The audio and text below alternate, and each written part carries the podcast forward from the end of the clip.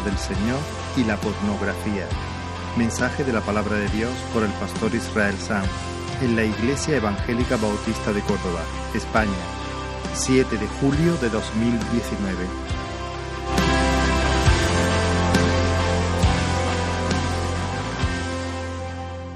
El Salmo 114. Y lo vamos a leer entero.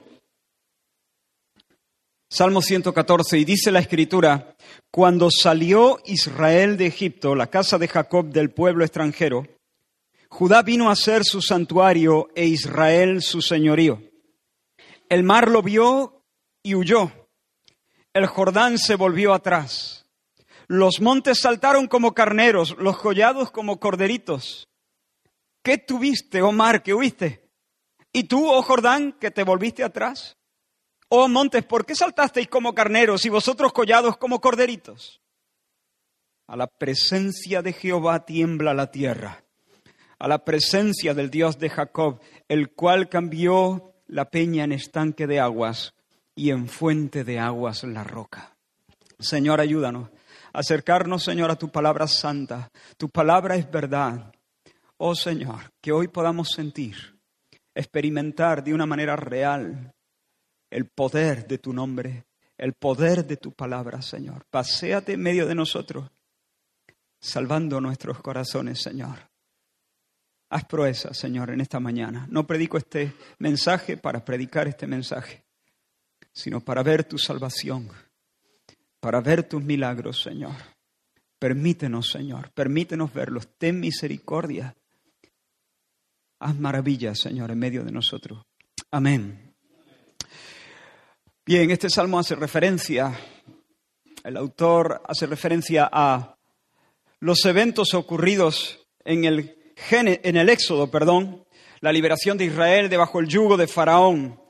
Y el salmista lo que hace es jactarse en Dios, y eso es lo que yo pretendo hacer con la ayuda del Espíritu de Dios en esta mañana. Quiero jactarme en Dios, quiero poner delante de vosotros la gloria temible y la gloria amable la gloria temible de Dios y la amable gloria de Dios. Y lo hago con la esperanza, como acabo de orar, de que seamos librados, librados, seamos salvados de nuestros temores, seamos librados de nuestros vicios, salvados de nuestros temores, librados de nuestros vicios. El pueblo de Israel clamó al Señor estando en Egipto bajo servidumbre, y el Señor descendió a librar a los suyos. Y cuando el Señor se arremangó y entró en el campo de batalla, los poderes de la tierra temblaron. El Señor arruinó la soberbia de Egipto con diez golpes de su vara. Diseñó las diez, las diez plagas para derribar y para avergonzar y para ningunear a sus dioses de lata, dioses mudos que no, que no, que no pueden salvar. Y contra todo pronóstico se llevó a esa compañía de esclavos a la tierra de la libertad para que las naciones supieran que grande es el Señor, como dice el Salmo 96, y digno de suprema alabanza, temible sobre todos los dioses.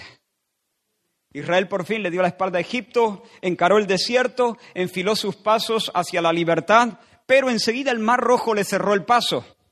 Y Faraón, al conocer que Israel solito se había metido en una ratonera, entonces montó en sus carros desenvainó su espada y se lanzó en búsqueda de los hebreos para acabarlos en el desierto.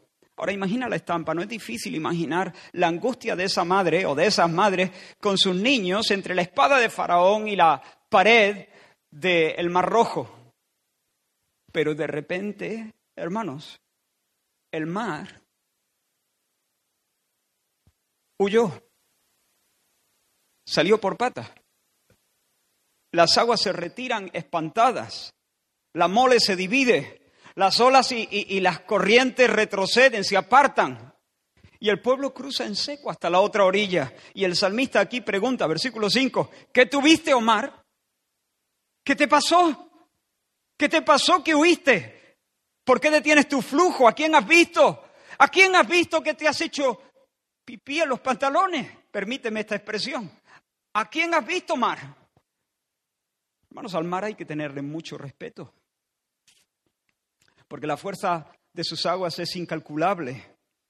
y su bravura hace temblar a los más valientes y no respeta a nadie cuando se encrespa. Es un elemento inestable, amenazante, que por momentos, aunque sea hermoso, es temible, asusta, especialmente para los israelitas. Los israelitas no veían el mar como un símbolo de aventura o un sinónimo de comercio, de riqueza, mucho menos de descanso o de recreo. Los israelitas veían el mar como, como algo que apuntaba o significaba caos, desconcierto, peligro, confusión, inestabilidad, inquietud. El mar da miedo. Sin embargo, cuando el rey de Israel, Jehová de los ejércitos, se acercan al mar, le tiemblan las piernas. Le tiemblan las rodillas, por usar el mismo lenguaje simbólico que está usando el salmista aquí. Ahora, ¿de qué tiene mar? ¿Es e, miedo el mar? ¿Por qué el mar que mete miedo tiene miedo? ¿Por qué se aparta? ¿Por qué la mole se divide? ¿Por qué? ¿De quién teme? ¿Teme de los hebreos? Se acercan los hebreos. Retirémonos, dicen las olas. Por supuesto, la respuesta es no. Retrocede ante los carros de Faraón y su espada desenvainada, nuevamente no, se los va a merendar dentro de un rato, los va a sepultar para siempre en un momento. No teme a los carros, no teme la espada, no teme a Faraón ni el orgullo de Egipto. ¿De quién tiene miedo al mar? ¿Delante de quién se espanta? Ya lo sabe. La respuesta es Dios. Dios, a quien la Escritura llama el temible. Salmo 76 todos los que están alrededor de él traigan ofrendas al temible. ¿Te gusta ese nombre de Dios? Hay gente que se burla de este tipo de expresiones de la Biblia. El temible.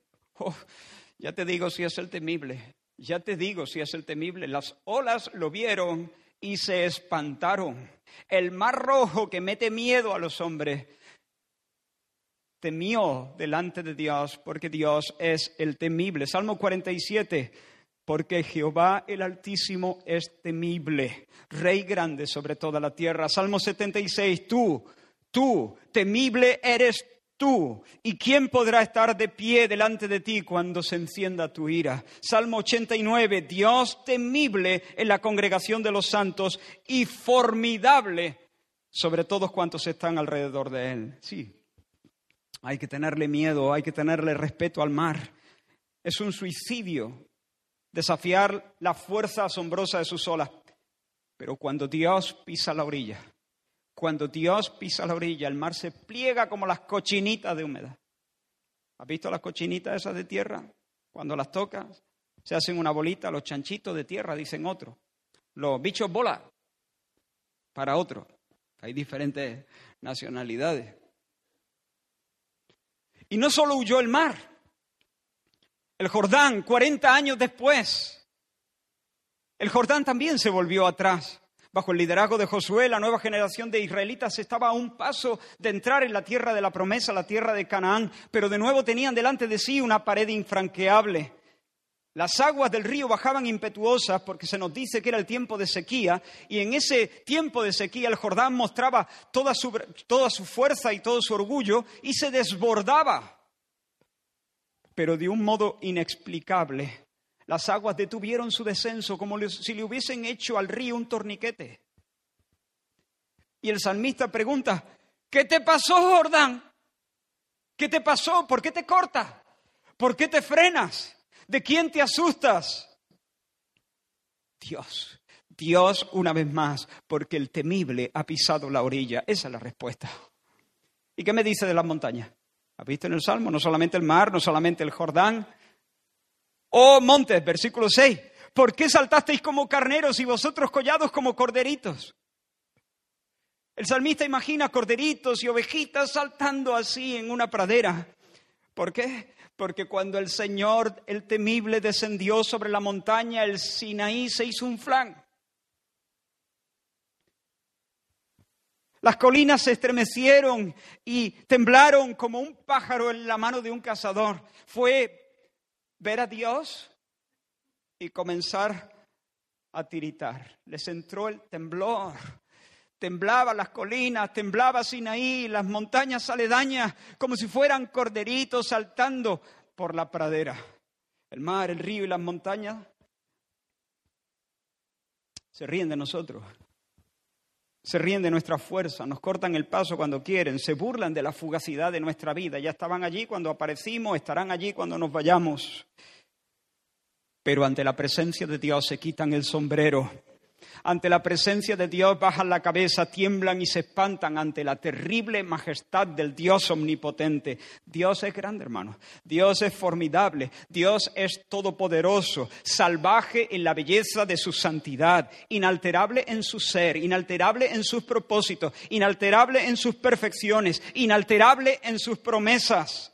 Él vive en la eternidad, vive fuera del tiempo, lo trasciende. Él mira el tiempo como algo creado por Él y que está en su mano. Él trasciende el espacio, es independiente de las cosas eh, y de los seres creados. Él es inmenso, Él es omnipresente, Él es soberano, Él manda sin necesidad de rendirle cuentas a nadie. Él es excelso, se sienta sobre las alturas y cada vez que quiere tener tratos con con alguien, tiene que mirar hacia abajo. Dice la escritura que Él se inclina a mirar los cielos y la tierra. Yo me inclino a mirar los hormigueros, pero tengo que mirar hacia arriba cuando quiero mirar la luna o las estrellas. Pero cuando Dios quiere mirar a la, luna, las estrellas, los hormigueros o los arcángeles, los serafines, Él tiene que inclinarse. Él es el alto, él es el sublime, Él es el excelso. Él nunca ha mirado hacia arriba.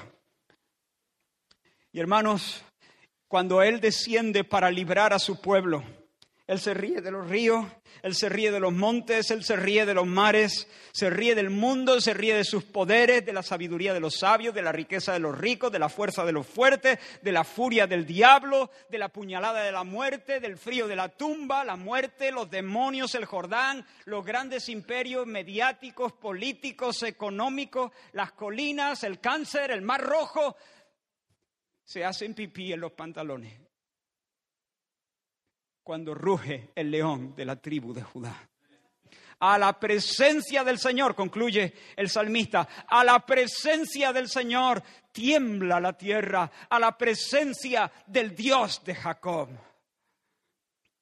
Hermanos, necesitamos capturar, captar una visión de la grandeza, de la dignidad, de la apabullante majestad del Señor.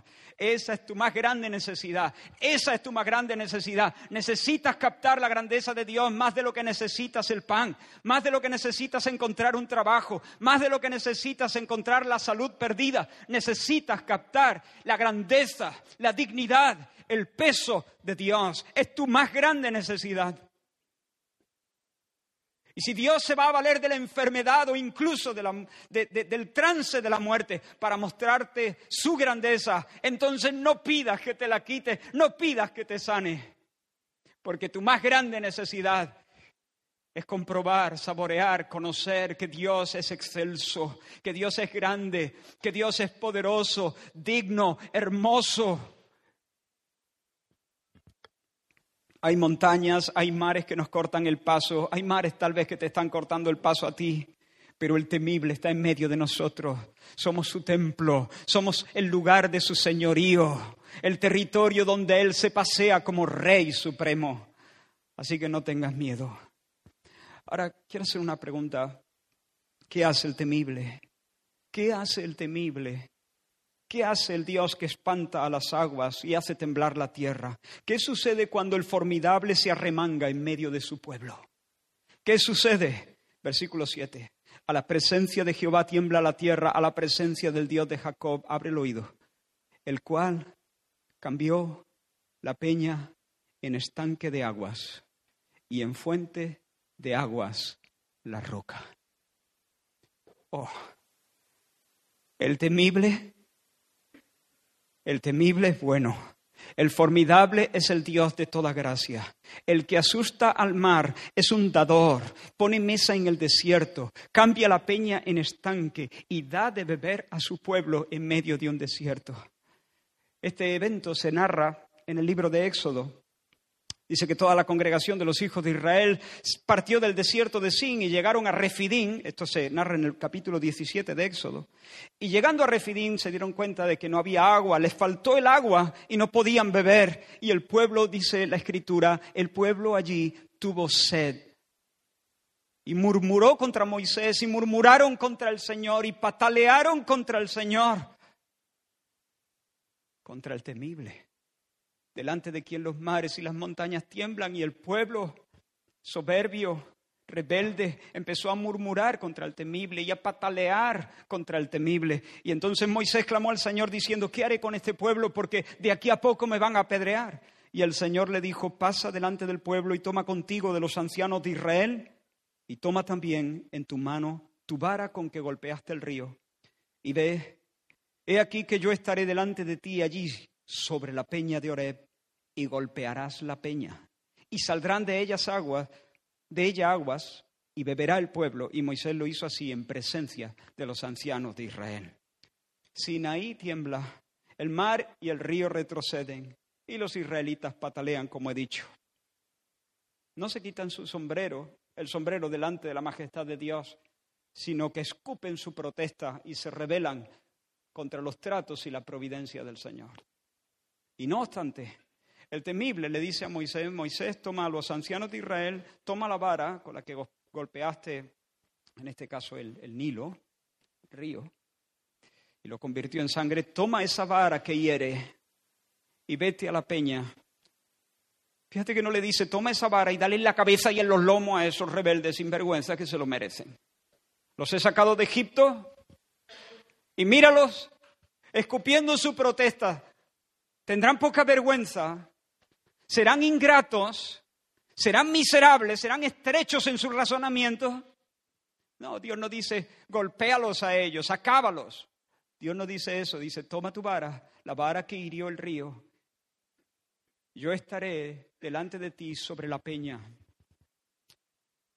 Y Dios, el temible, se sentó, por así decirlo, en la peña de Oreb. Y entonces le dijo a Moisés, golpea, golpea la peña, golpea. Y la roca, hermano, fue herida a base de golpes. A base de golpes fue quebrantada.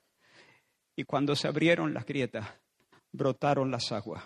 Y se convirtió la peña en un estanque, en un manantial inagotable para que bebiera quien quisiera, para que bebiera quien tuviera sed. Nuestro Dios es temible, hermano. La tierra tiembla en su presencia, pero el temible es bueno, está lleno de gracia, pone mesa en el desierto. Para considerar la siguiente declaración, en el Salmo 113 he mencionado algo de esto. ¿Quién como el Señor, nuestro Dios, que se sienta en las alturas, que se humilla a mirar en el cielo y la tierra? Y ahora, mira lo que dice, Él levanta del polvo al pobre y al menesteroso alza del muladar, para hacerlo sentar con los príncipes, con, con los príncipes de su pueblo. Él hace habitar en familia a la estéril, que se goza de ser madre de hijos.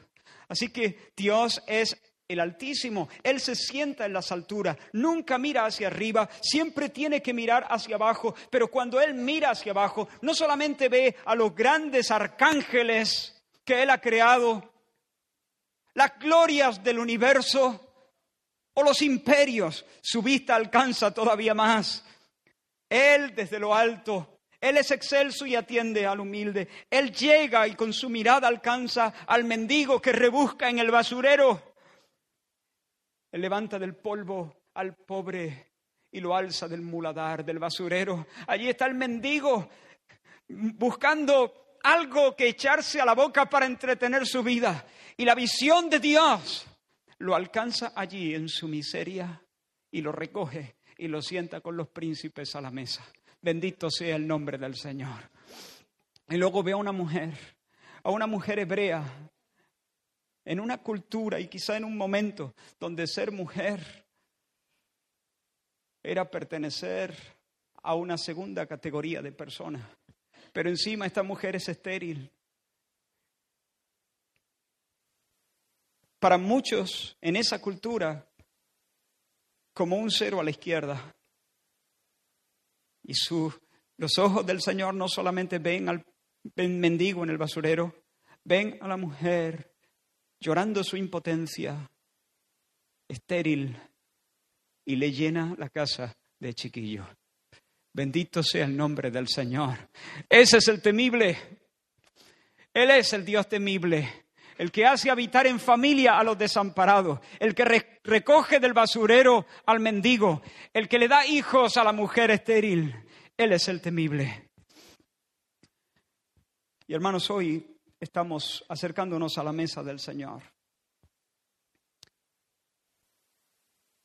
Y el pan partido y el vino derramado en las copas, en la copa, son símbolos de la muerte del Salvador.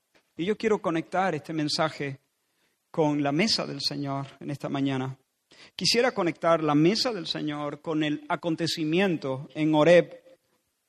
Este memorial tiene todo que ver con aquello que pasó en Oreb, en la travesía del desierto.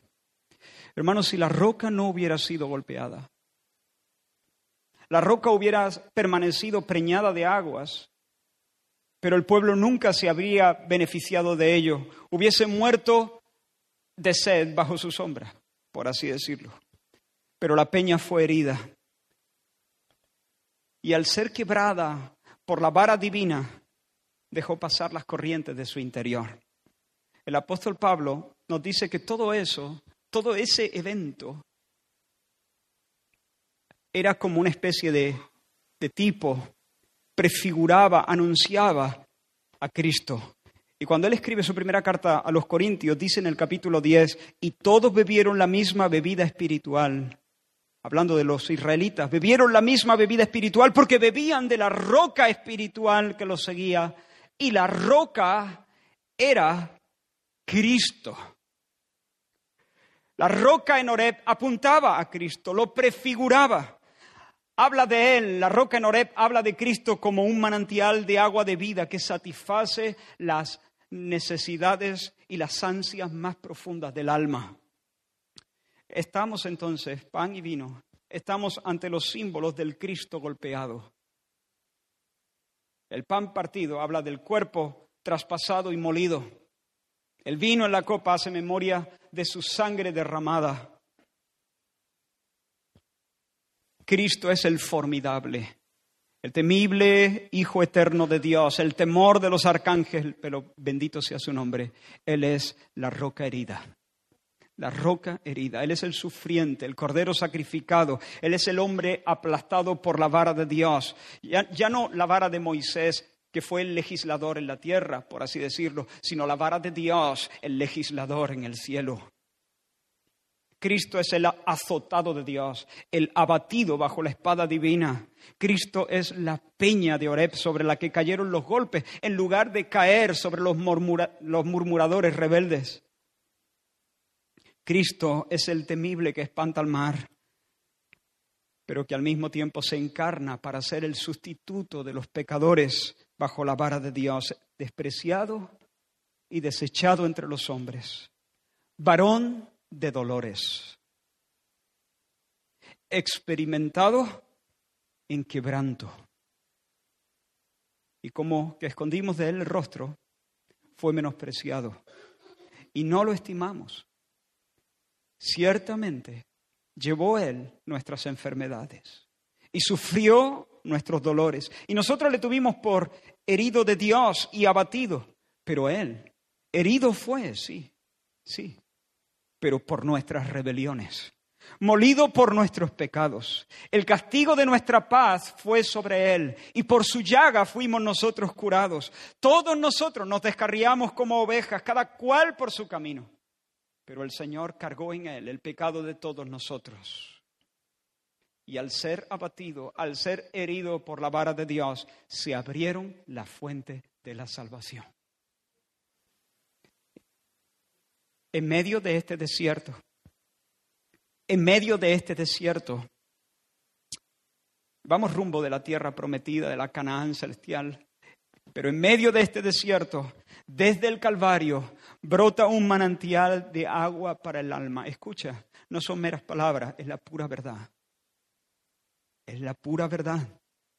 Créeme, hay un manantial donde hoy, ahora, tú puedes saciar la sed de tu alma. Te lo voy a decir otra vez. Porque a veces estas cosas son tan repetidas que uno se acostumbra a escucharlas sin más, como el que oye llover. en medio de cualquier de este desierto, hay un manantial desde el Calvario fluyendo sin cesar, inagotable, bendito, es agua de vida que verdaderamente satisface las ansias, los anhelos más profundos del alma humana. En este desierto hay culpa y hay vergüenza y hay temor y hay frustración y hay confusión. En este desierto hay sed de perdón, sed de descanso. Anhelamos inmortalidad, anhelamos inmortalidad. Anhelamos una alegría verdadera y permanente. Ansiamos honra, aceptación profunda, suspiramos por ese sentimiento que se nos escapa una y otra vez de sabernos por fin en casa. Hay sed de significado, hay sed de belleza, hay sed de intimidad verdadera que devore definitivamente la soledad. Pero en medio de este desierto donde hay sed y tanta gente sedienta, seguramente muchos bajo este techo delante de mí, la gracia fluye sin parar desde su costado herido. Cristo es la peña de Oreb. Cristo es el manantial de agua de vida. Su cuerpo es comida su sangre bebida, en un sentido simbólico. Él satisface las más profundas necesidades de nuestra alma. He aquí Dios es salvación mía, dijo el profeta Isaías capítulo 12. Dios es salvación mía, Dios es salvación mía. Me, me aseguraré y no temeré. Tengo un Salvador, no tendré miedo, porque mi fortaleza y mi canción es el Señor quien ha sido salvación para mí. Sacaréis con gozo agua de las fuentes de la salvación. ¿Dónde están? ¿Dónde están esas fuentes? Cristo es la fuente de la salvación.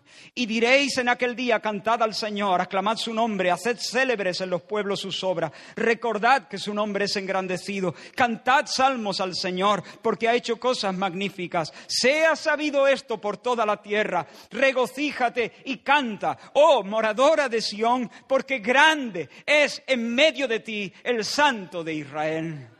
Oh, el santo, el temible, es una fuente de agua en medio de ti. Regocíjate y canta, que huya el mar si quieres, pero tú canta, baila en torno al temible, porque Él se ha dado a sí mismo para ser una fuente que te sacia. Yo anuncio, oh, a esto me dedico. Anuncio que hay perdón de pecados. Hay perdón de pecados fluyendo para quien tenga sed. ¿Tienes sed de perdón? Hay culpa que te aplasta. Hay perdón de pecados. Hay perdón de pecados en el Señor Jesús. Perdón, perdón completo.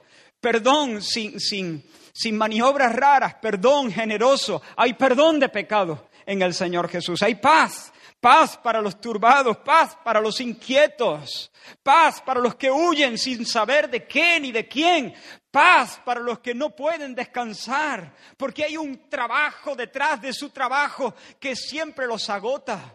Paz, hay paz, hay descanso, hay gozo para los que están tristes, para los que están cabizbajos, hay esperanza para los que se sienten acorralados, para los que sienten que han llegado al final, que no hay salida, hay identidad, hay satisfacción, hay significado, hay verdadera belleza.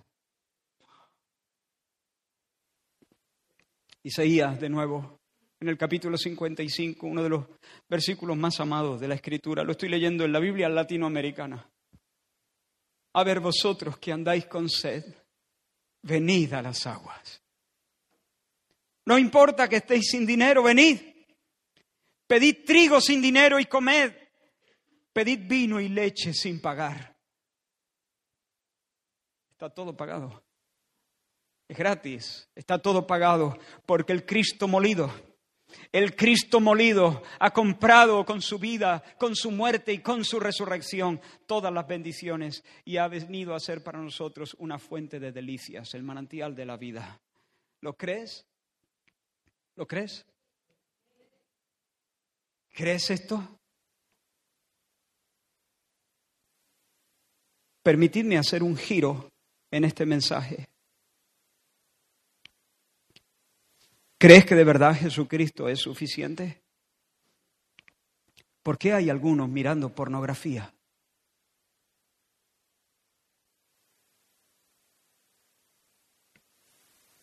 Hay una carga que pesa en mi corazón. Y permitidme que os muestre la conexión entre la mesa del Señor y la pornografía, porque así he titulado este mensaje, la mesa del Señor y la pornografía. Hermano, la pornografía es un monstruo. Destruye el alma. Porque, en primer lugar, la inmoralidad en la mente es tan pecaminosa, no tiene las mismas consecuencias sociales, pero es tan pecaminosa como el pecado cometido con el cuerpo. El Señor Jesús nos dijo, oísteis que fue dicho, no cometerás adulterio, pero yo os digo que cualquiera que mira a una mujer para codiciarla, ya adulteró con ella en su corazón. Por lo tanto, la pornografía es pecado y por lo tanto estorba nuestra relación con Dios. Entristece al Espíritu Santo. Y cuando el Espíritu se entristece, aunque no quita su presencia de los hijos de Dios, sí limita su influencia y de repente nos encontramos andando simplemente con nuestra propia fuerza.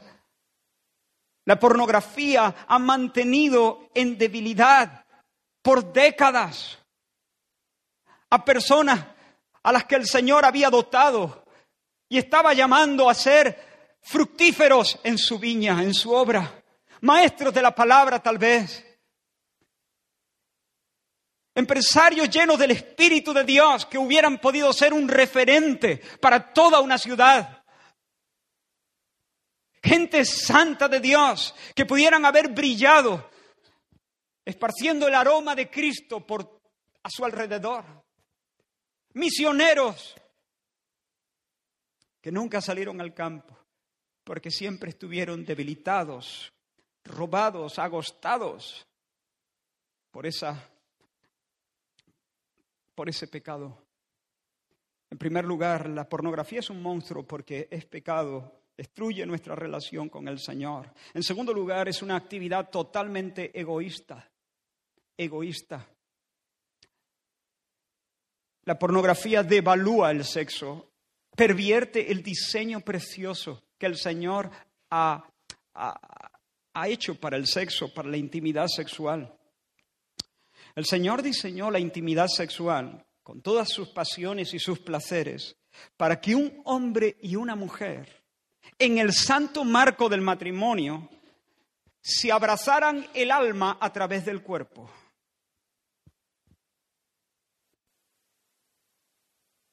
Ese es el propósito. Dios diseñó el sexo de tal manera que un hombre y una mujer con papeles por medio, papeles, papeles por medio, sin papeles no. Como suelo decir a veces en las bodas, a la gente dice, no, pero los papeles no importan porque hay amor. Vale, tú cómprate una casa y no pidas la escritura. A que los papeles importan. Papeles.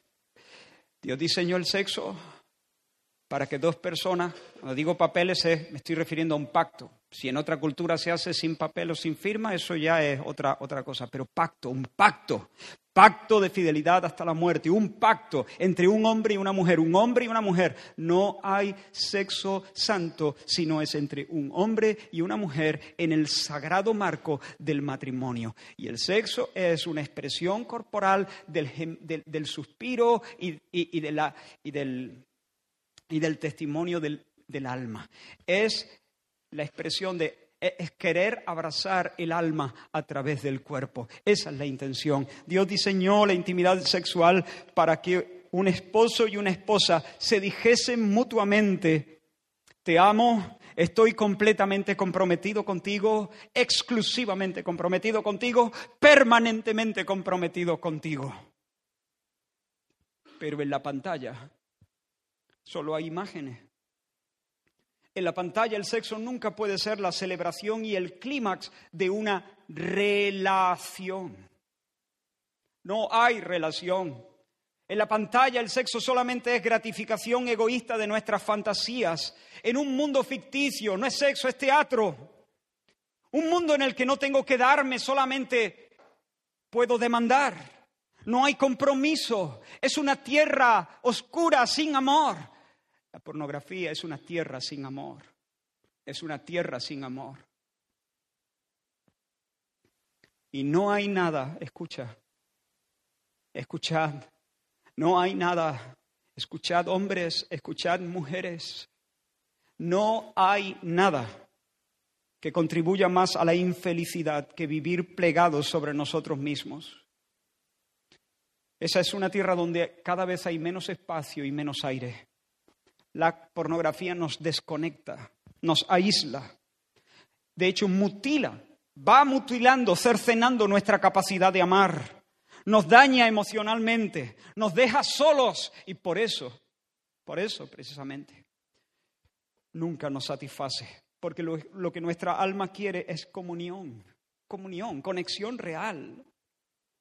Nuestra alma está diseñada para ligarse al cónyuge en un compañerismo que va mucho más allá de lo físico.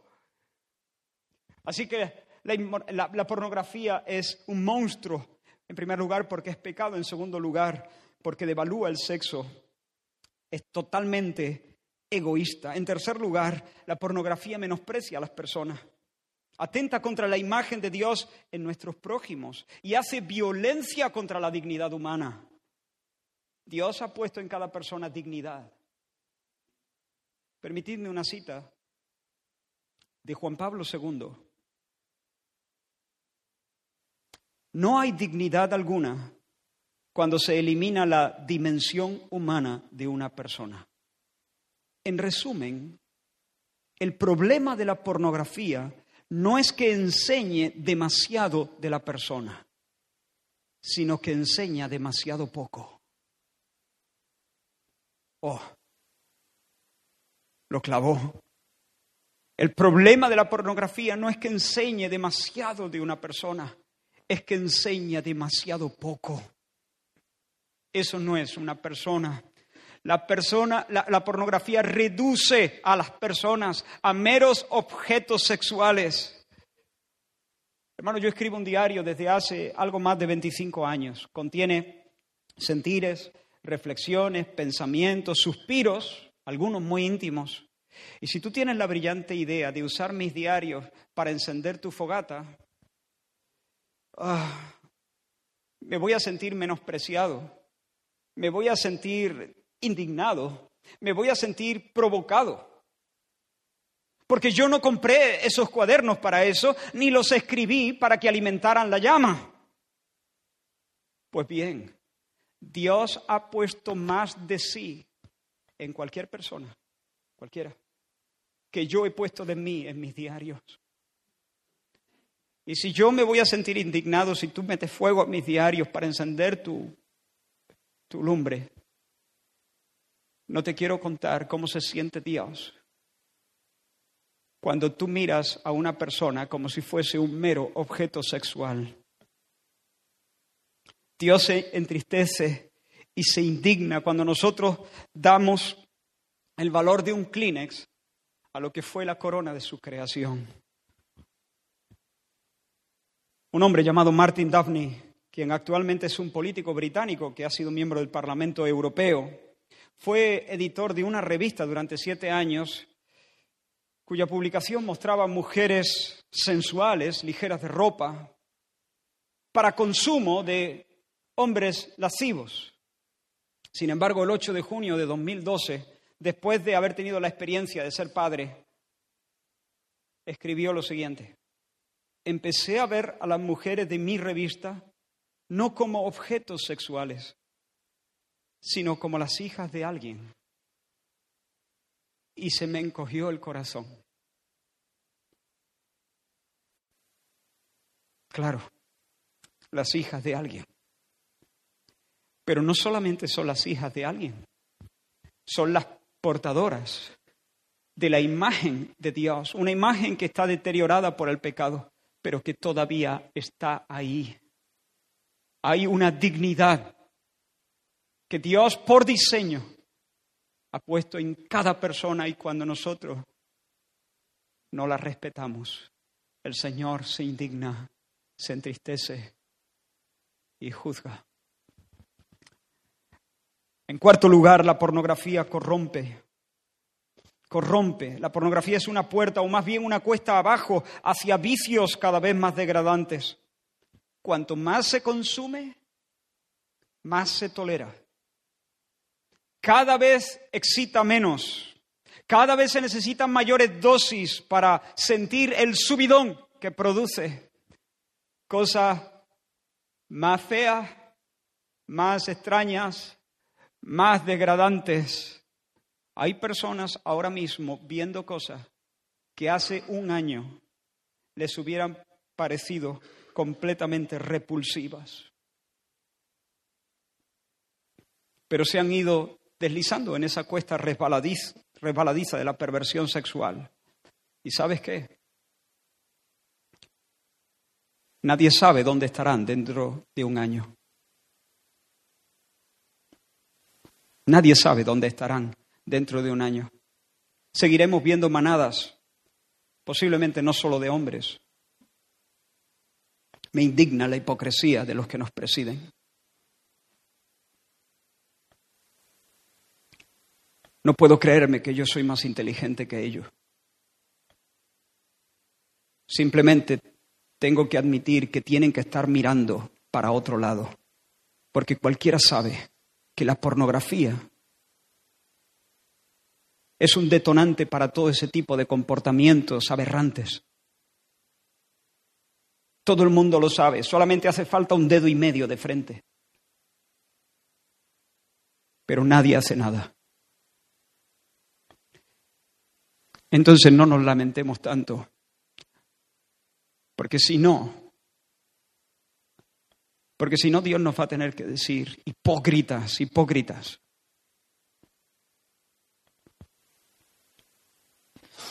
En quinto lugar, la pornografía destruye el matrimonio.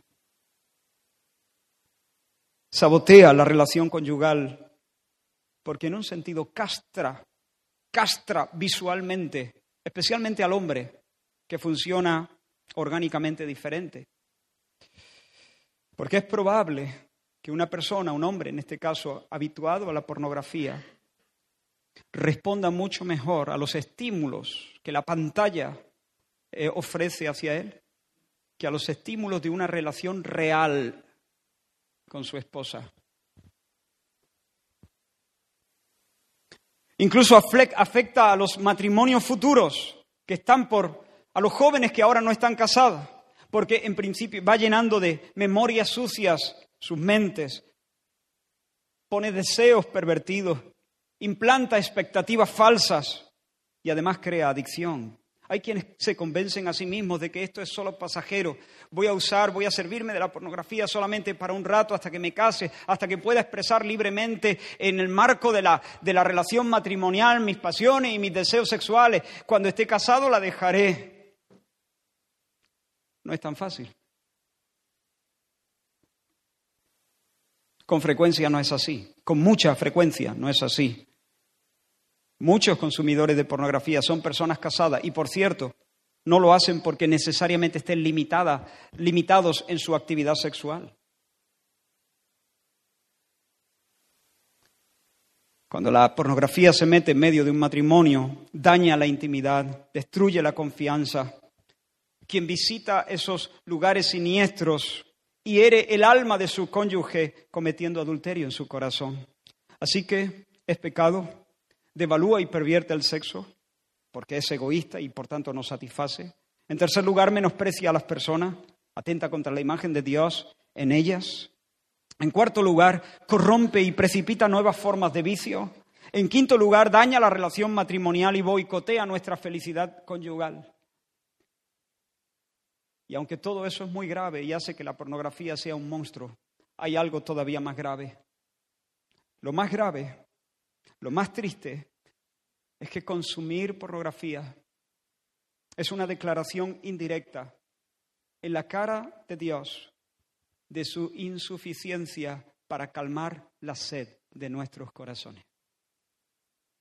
La pornografía es una cisterna rota en la que buscamos satisfacer anhelos, anhelos más profundos, mitigar dolores, calmar angustias, A veces estamos asustados o nos sentimos insignificantes y queremos salir de ahí. Nos duele la soledad o nos aplasta la culpa. Suspiramos por seguridad y la pornografía nos ofrece un escape, una especie de refugio, una especie de torre fuerte donde pasar la noche a salvo de nuestros fantasmas. Pero Joaquín estaba orando. Me bendijo esa oración. Torre fuerte es el nombre del Señor. A Él correrá el justo y será levantado. Mientras consumimos carne, carne sin nombre en la pantalla, con toda su egoísta violencia, mientras lo hacemos, mientras estás ahí, cerrada tu puerta, conectado a un mundo ficticio, mientras haces eso, hay un río fluyendo, hay un río fluyendo desde la peña de Oreb, todo el tiempo, desde que empezaste hasta que terminaste, y cuando terminaste siguió fluyendo. Hay un río fluyendo y te está pasando cerca. No tienes que ir al cielo, no tienes que bajar al infierno a buscarlo. Cerca de ti, cerca de ti hay un río fluyendo Cristo, el dador de gracia sobre gracia, sobre gracia, sobre gracia, el que satisface los anhelos más profundos, el que calma ansiedades, el que colma aspiraciones, fluyendo todo el tiempo. Y la pornografía, lo más grave de la pornografía es que es una declaración de incredulidad hacia Dios, es decir, Dios, tú no quieres saciarme, o tú no puedes saciarme, o ni puedes ni quieres saciarme. Por lo tanto, tengo que ir a otras fuentes, a otras cisternas. Tú no quieres aliviarme del trabajo incesante de mi alma. Tú no quieres, tú no quieres darme una tregua. Eso es lo más grave de la pornografía. Eh, es darle la espalda al Señor. Es entregarnos a un ídolo. Es declarar que no, que no le tenemos confianza, que no le creemos. ¿Sabes lo que estás buscando en la pornografía?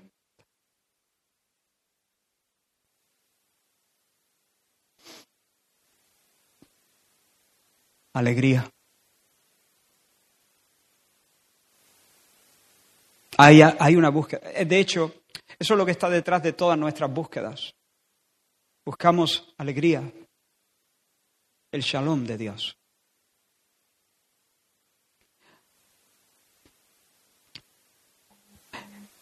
Finalmente, detrás de todas nuestras búsquedas, estamos buscando algo que no se encuentra en nada de lo creado sino solamente en el Creador. Y esa búsqueda en las cosas creadas. Eh, cuando estamos ansiosos por encontrar algo que no se encuentra allí, eso es lo que nos agota. Eso es lo que nos cansa.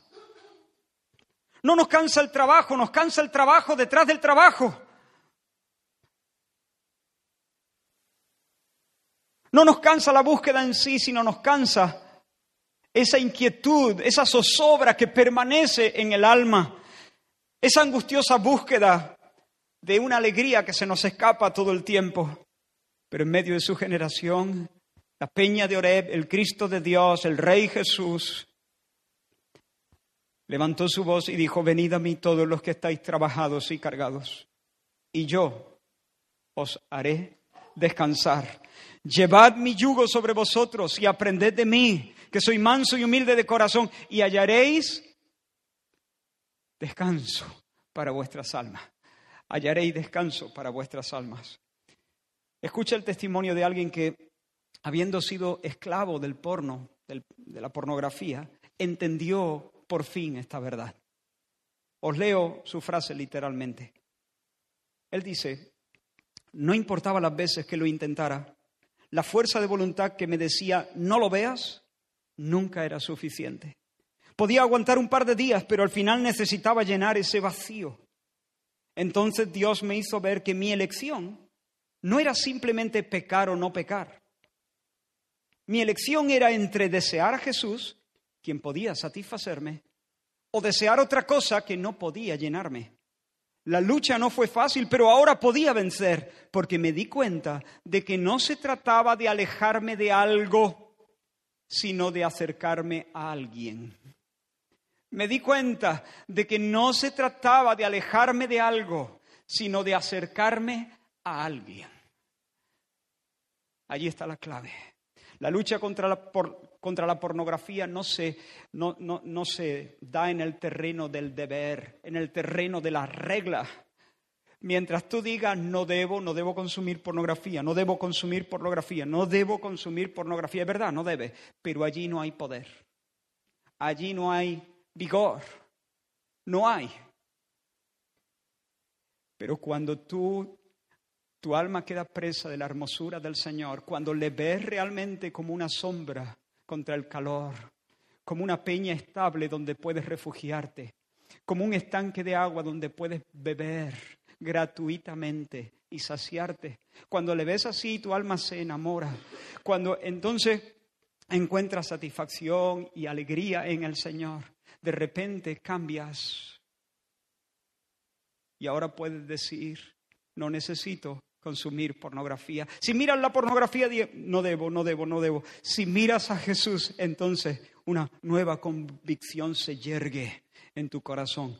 No necesito, ya no necesito, ya no necesito consumir pornografía porque antes yo la buscaba como un refugio, ahora entiendo que tengo un refugio mejor en Jesús. Si yo la buscaba como ansia de placer, ahora entiendo que en el Señor hay abundancia de placer y de delicia. Si yo la buscaba para sentirme conectado, para sentirme de alguna manera significante, para sentirme de alguna forma, eh, para encontrar consuelo a mis dolores o a mi soledad, ahora encuentro que Cristo me satisface plenamente de obra me satisface, solo Jesucristo me satisface y por lo tanto ya no tengo que acudir a los charcos de la pornografía para lamer el barro. Esta es la victoria que ha vencido al mundo, nuestra fe. Como dijimos la semana pasada, y esta es la victoria que ha vencido al mundo. ¿Cuál?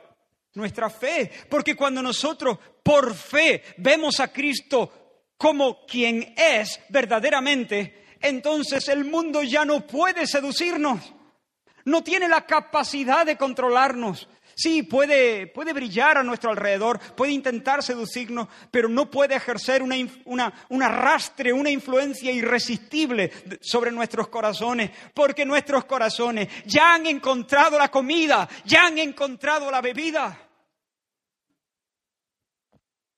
Y puede decir, no tengo que comer pan duro, es que estoy lleno. Hay pan en la mesa para los hijos de Dios. La fe vence al mundo, porque cuando me abrazo a Jesús, el mundo ya no puede seducirme.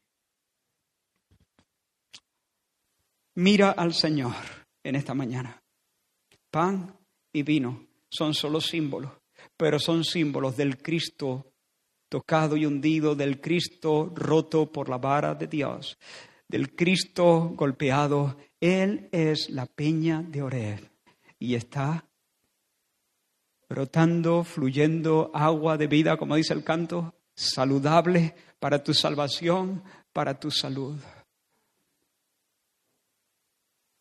¿Qué vas a hacer? ¿A dónde acudir? ¿A dónde vas a correr? ¿A dónde vas a correr? Cree en el Señor Jesucristo. Acércate a Él para beber. Confía en sus promesas. Confía en su nombre. Tírate. Tírate a Él, corre a Él y bebe. Bebe por la gracia. Bebe por la gracia. Ahora vamos a participar del pan y del vino. Y tal vez si tú has estado buceando en, la pornografía esta noche, esta noche o esta semana, el diablo te va a decir, tú, tú te vas a acercar a la mesa. Acuérdate de lo que has estado viendo y haciendo.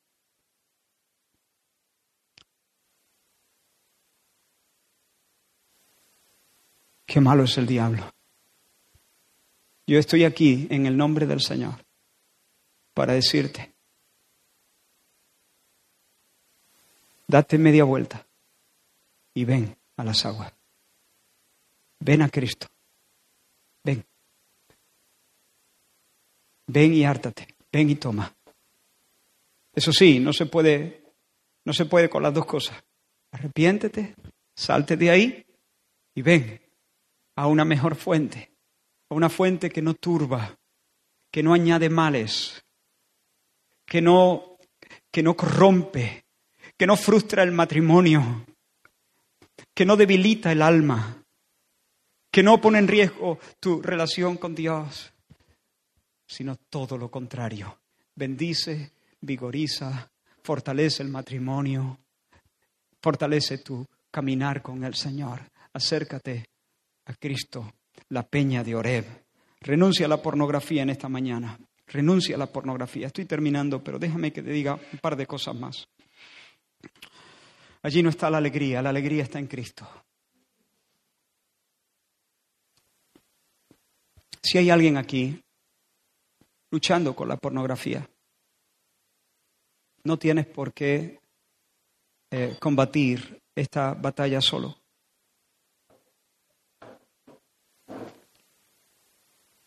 Habla.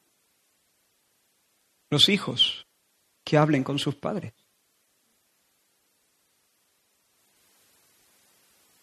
De verdad.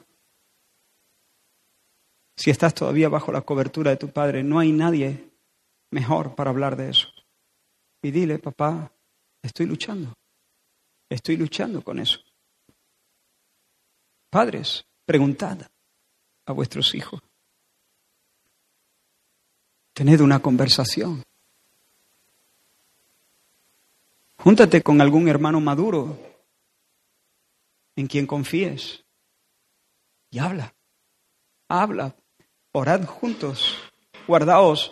Eh, que, Él pueda guardarte eh, esa, eh, esa confesión pero que Él pueda comprometerse contigo para orar y para preguntarte de tiempo en tiempo y que tú puedas rendirle cuentas a Él. Y que Él pueda estimularte en la fe y en las buenas obras, espolearte para vivir con Dios. Habla.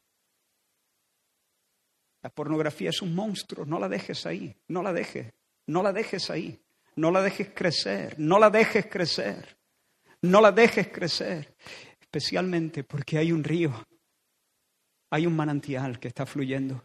Y si mañana eres tentado esta noche, recuerda, mientras tú preparas tu móvil o tu ordenador para entrar ahí, todo ese tiempo hay un río fluyendo. Y si tú picas al ratón y abres la primera página, todavía el río está fluyendo. Todo el tiempo el río está fluyendo. Hoy es un día de cortar de arrepentirse y de venir a la esperanza del Evangelio. Hay perdón, si has estado, aunque hayas llegado muy lejos en esto, aunque, aunque hayas bajado mucho la cuesta de la perversión, perversión y el vicio, hay perdón para ti. Hay perdón para ti, porque en la cruz Dios Padre golpeó la roca, la rompió. El palo que nosotros merecíamos se lo llevó Cristo, la peña de Oreb el sustituto de los pecadores. En la cruz Dios Padre trató a Dios Hijo como si hubiese sido un adicto a la pornografía, como si hubiera buceado en todas esas páginas oscuras, para ahora poder darte su perdón de manera generosa y auténtica. Pero hay más, hay más, no solo perdón, hay perdón y hay capacitación para vivir en santidad de una manera diferente, porque Dios mismo, el temible, el que hace retroceder a las aguas, viene por su espíritu a vivir en nuestro corazón y pondré dentro de ellos mi espíritu. Y haré que no consuman pornografía. Y haré que anden en mis caminos. Y haré que corran hacia Jesús. El Espíritu ha venido a eso, a manifestarnos la superioridad y la belleza de Cristo, a enseñarnos que Él es el agua, que al beber nunca más tendremos sed y que Jesucristo nos basta. Así que sé lleno del Espíritu Santo. hermanos, vamos a luchar esta pelea. Sí, pon filtros, saca el ordenador de la habitación si es necesario, tíralo a la basura si eso no funciona. No tengas internet en el móvil, Todavía conozco gente que no, no lo tiene. Pero sobre todo, sobre todo, sobre todo, enamórate del Señor, cree en Él, corre hacia Él. ¿Por qué nos cantamos esta canción? Jesucristo basta. Y si el Señor ha estado tocando tu corazón, lo último que yo quisiera en esta mañana es que te sintieses agredido, sí, posiblemente sacudido, pero esta- este no es un mensaje agresivo ni feo, es un mensaje de buenas noticias, es un mensaje donde el Señor en su ternura se nos acerca para salvarnos de nuestros temores y de nuestro vicio. Así que arrepiéntete mientras cantamos, ora al Señor, clama, clama con tus propias palabras, clama al Señor. Toma decisiones. Y si tú nunca has tenido ningún problema en este sentido, clama por los que luchan, los que luchan a muerte con esto, a muerte hasta la sangre con esto. Fija tus ojos